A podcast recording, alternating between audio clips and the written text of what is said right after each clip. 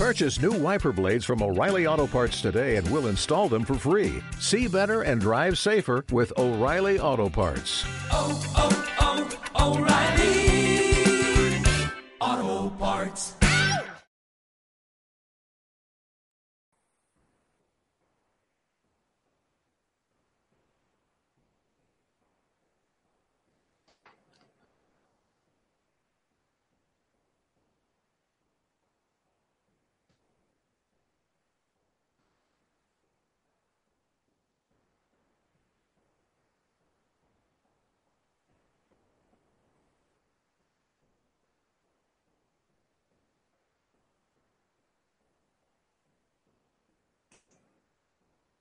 Hola a todos los astroyentes de Astroflash. El horóscopo del 12 al 18 de marzo destaca por la luna nueva en el signo de Piscis, exactamente en el grado 26,56.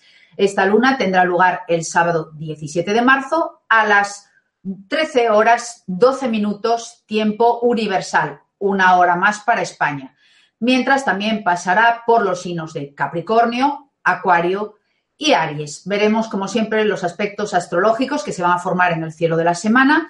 Y recordar que los que veis el programa en diferido podéis escribirme aquí debajo o eh, a través de mi página web evalunela.com. Como siempre, voy a saludar a todos los astroyentes de Mindalia Radio. Vamos a analizar el novilunio, que es importantísimo, como sabéis, donde en general uno tiene la oportunidad de conectar con su parte oscura, es decir, con lo que más niega todos esos sentimientos que no reconocemos como nuestros, como propios. La luna entonces va a actuar de modo inconsciente, se ocupa de hacernos ver lo que no queremos que salga a la luz, a la superficie, es decir, lo más oculto de nuestra personalidad. Por eso nos va a producir bastante incomodidad, como si una parte de nosotros quedara fuera de control. Cuando estamos bajo su influencia, estos elementos que están en el inconsciente salen a la luz vemos que la Luna renace e inicia un nuevo ciclo. Así que hay nuevos proyectos, todo lo que comencemos bajo su influencia va a ser muy favorecido, tratamientos, viajes, estudios y siembras en general.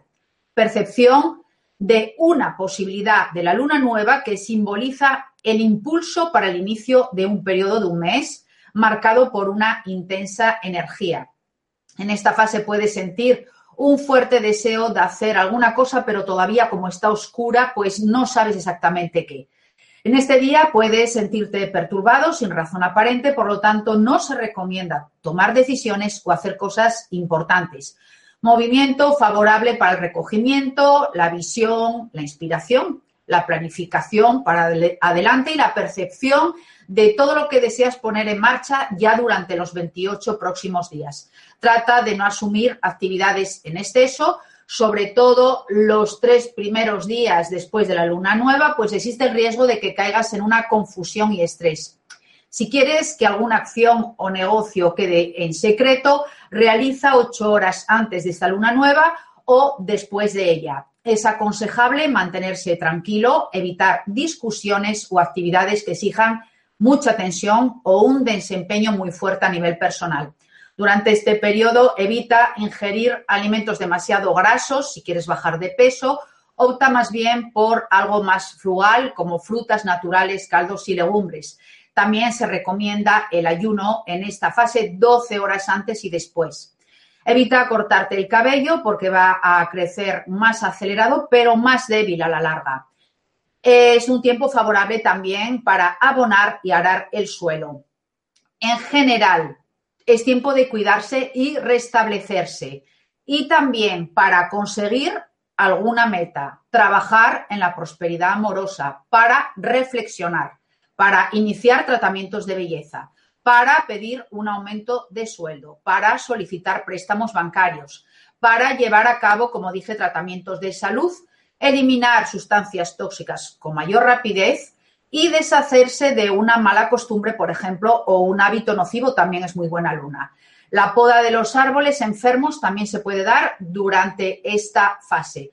Y quiero recordaros el cheque de la abundancia que podéis realizarlo hasta 36 horas después de novilunio de este sábado 17. Y también sabéis que podéis poner detrás vuestras peticiones. Mientras os recuerdo cómo se hace En esas 36 horas después de la luna nueva, haces de un cheque, un talonario, pones eh, páguese, en donde pone el nombre, escribes tu nombre con los apellidos. El reglón de la casilla superior a la derecha, en la misma línea, también escribes la cantidad de dinero en cifras no. Simplemente pones pagada toda la deuda o pagado por completo. No te limites con una cantidad.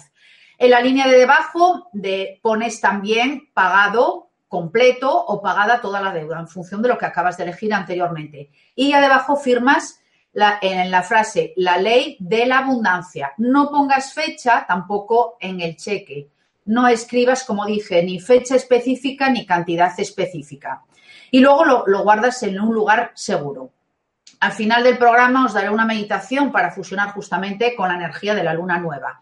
En los aspectos astrológicos de la semana destaca solamente dos aspectos únicos importantes. Y los dos el martes 13, pero recordar que la influencia va a ser toda la semana, no solo en ese día. El primero es un aspecto tenso de cuadratura de Venus a Saturno, del signo de Aries a Capricornio. Y un aspecto armónico o un trígono ese mismo martes del Sol a Júpiter del signo de Piscis a Escorpio. Vamos a analizar el primero. Este contacto tenso del alegre Venus con el rígido Saturno afecta negativamente a tu lado emotivo y te inclina a ver tus experiencias, especialmente las de naturaleza íntima, con un gran pesimismo. Sientes también inseguridad y temor al respecto. Y puede que durante esta semana te cueste también demostrar tus sentimientos. Sin embargo, hay una persona en tu entorno mayor que tú, con mucha experiencia, que te puede servir de gran ayuda y consejo. El trígono del Sol a Júpiter o este aspecto armónico el mismo día prometen esta semana un ambiente excelente para resolver problemas y tomar decisiones importantes, especialmente en relación con tu carrera profesional. Te sientes francamente bien en ese terreno, lleno de optimismo y entusiasmo, y eres capaz de superar cualquier obstáculo con éxito. Tu dirección interna es perfecta para aprovechar las oportunidades que se te van a presentar en el camino. Así que va a ser una semana en general de suerte. Para el resto de la semana, solo recordar que Mercurio, que entró justo hace unos días en Aries, va a seguir ahí durante unas semanas y va a potenciar la comunicación, el movimiento, los viajes, el comercio. Por lo tanto, hay que acostumbrarse a intercambios más rápidos, más espontáneos, pero a veces más agresivos. En la ronda planetaria, como dije la semana pasada, vamos a interpretar Venus, que entró en el signo de Aries por varias semanas. En general, esta Venus en Aries tiñe la parte amorosa de voluntad, de audacia, de impaciencia y también esto va a ser igual en las relaciones entre las personas.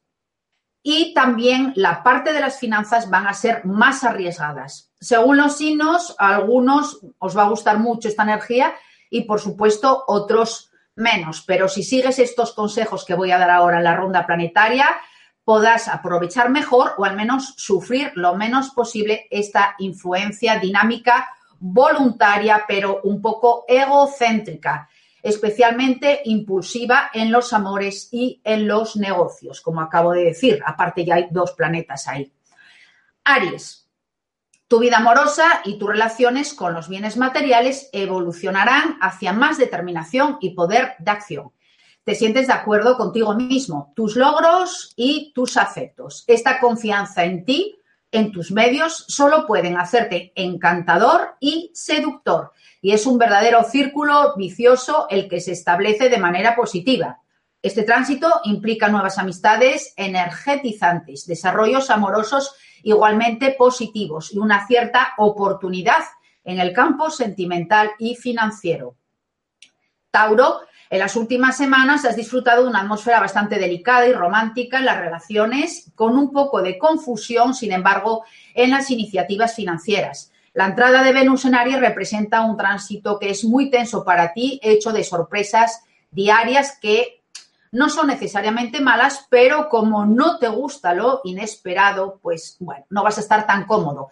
Te arriesgas a los disparos de estrés por ello en ciertas ocasiones. Tampoco te gusta que te empujen. En estas próximas semanas puede ser bastante animadas en este sentido.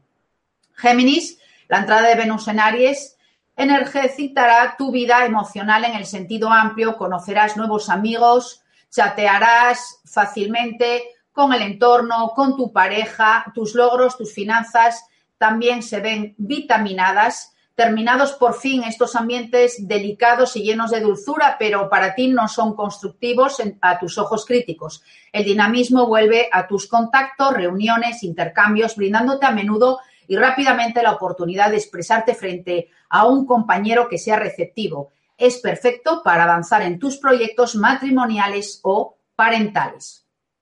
Cáncer, la entrada de Venus en Aries te enfrentará con mucha tensión a tu pareja y si no das un paso atrás es posible que tengas dificultades para vivir esta energía.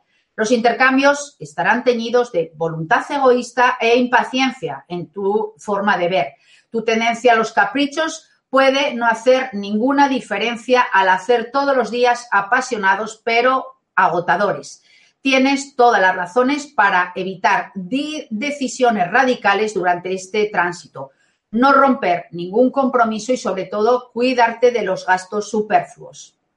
Leo, la entrada de Venus en Aries traerá animación a tu vida amorosa, en los viajes, también en los ideales, incluso en las finanzas. Los intercambios emocionales van a ser mucho más espontáneos, libres y muy vivos. La oportunidad de declararse de tomar una gran decisión a nivel sentimental, incluso de decidir tener un hijo. Este tránsito excelente tranquilizará a aquellos de vosotros que podéis dudar de la sinceridad del otro. Una atmósfera de fuego, entonces, durante las próximas semanas.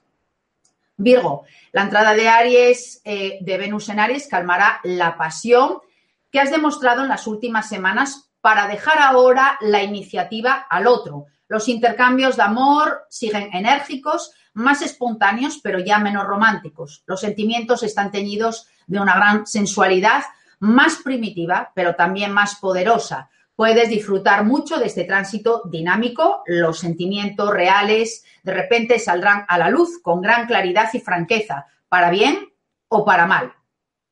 Libra, la entrada de Venus en, en el signo opuesto sugiere animación en tu vida emocional sobre todo las próximas semanas. Temes las elecciones generalmente, pero no importa.